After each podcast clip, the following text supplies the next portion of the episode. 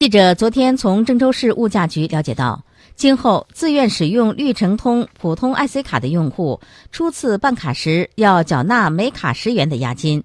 用户退卡时，郑州城市一卡通有限责任公司应凭卡全额退还押金。因丢失、损坏等原因要求补发新卡的，可按每卡六元的标准向用户收取工本费。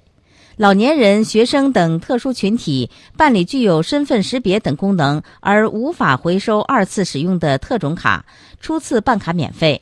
因丢失、损坏等原因要求补发新卡的，按每卡六元的标准收取相应的工本费。